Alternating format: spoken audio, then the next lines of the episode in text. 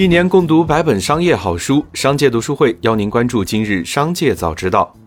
今天是九月九日，主播小张邀您关注今日新闻。首先，让我们来看今日聚焦。针对美方一些人士称中国政府加强市场监管举措可能加剧市场风险，外交部发言人汪文斌表示，中国政府加大反垄断监管力度，查处不正当竞争行为，维护市场公平竞争秩序，不仅有法可依，而且有利可循。是许多国家管理经济活动的惯常做法，广大中外投资者、经营者和消费者最终必将受益。对此，越来越多的国际机构和经济界人士表达了理解和支持。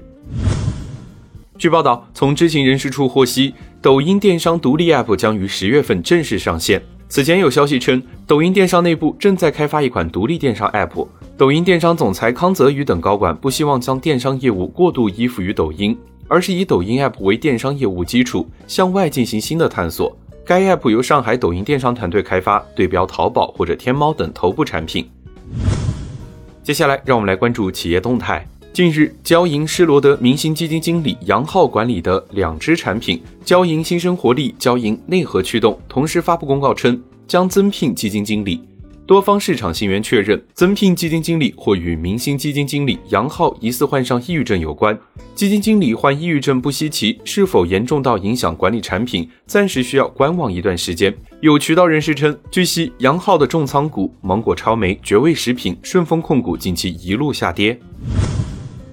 据通报，今年年初，男子韩某在某商贸公司购买贵州茅台酒四箱，并支付货款六万七千两百元。后，韩某以商品系假茅台诉至北京市东城区人民法院，请求判令退货退款及十倍赔偿金六十七万两千元。法院最终认定其系通过诉讼牟利，以获取巨额赔偿为目，不属于消费者诉讼，仅判退还货款。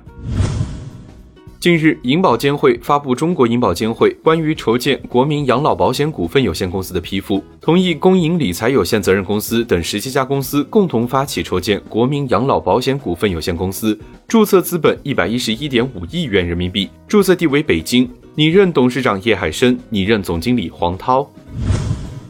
中秋将至，知乎给自己的国内大 V 发月饼，陆续有大 V 反馈试吃后化身喷射战士。腹泻拉肚子，有人分析这款用中粮代工的月饼中大量使用了麦芽糖醇之类的代糖，这些成分不容易被人体消化吸收，其副作用就是容易引发腹胀腹泻。当地时间九月七日，福特汽车宣布已聘请曾在特斯拉和苹果担任高管的道格·菲尔德领导其新兴技术开发，这是该公司 Ford 加转型计划的重点。离职前，菲尔德担任苹果汽车项目负责人。他的离开意味着苹果汽车业务今年已损失四位高管。金融时报评论称，这一令人震惊的人事变动可能意味着苹果在汽车领域的雄心将宣告终结。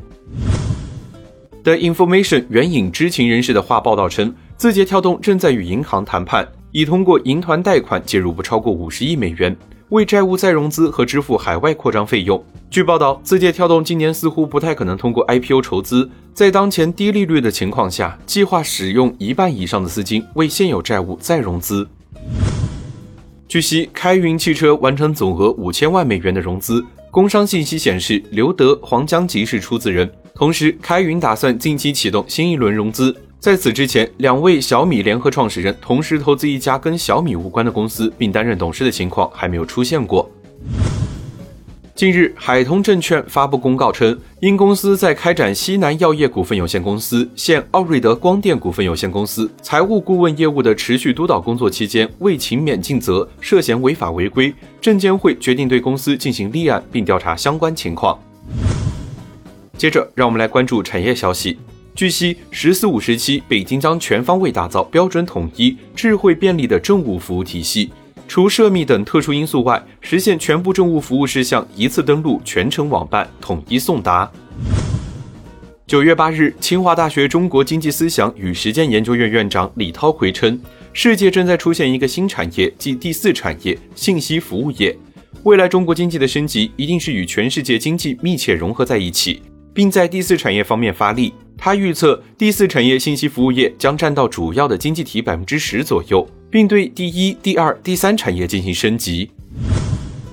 二零二二杭州亚运会已入选电竞项目公开，共八款游戏将成为比赛项目，分别是《王者荣耀》、《DOTA 二》、《梦三国二》、非法、炉石传说、英雄联盟、和平精英、街头霸王五。第十九届亚洲运动会将于二零二二年九月十日至二十五日在中国杭州举行。最后，再让我们把目光放向国际。韩国消费者院昨天发布对韩国市面上十三款条状红参浓缩液产品的调查情况，其中由高丽人参流通公司生产的六年根红参浓缩液中，人参皂苷的实际含量仅为成分表标记含量的百分之六十七，没有达到实际含量不能低于标记含量百分之八十这个标准。这款产品在中国的电商平台上也有销售。脸书公司 CEO 马克扎克伯格表示，在未来五年左右的时间里，在公司的下一个篇章中，能让人们对脸书公司的认知从社交媒体公司转变为元宇宙公司。如今，脸书公司拥有的所有不同的举措，基本上将共同促进、帮助构建这个元宇宙愿景。以上就是今天商界早知道的全部内容，感谢收听，明日再会。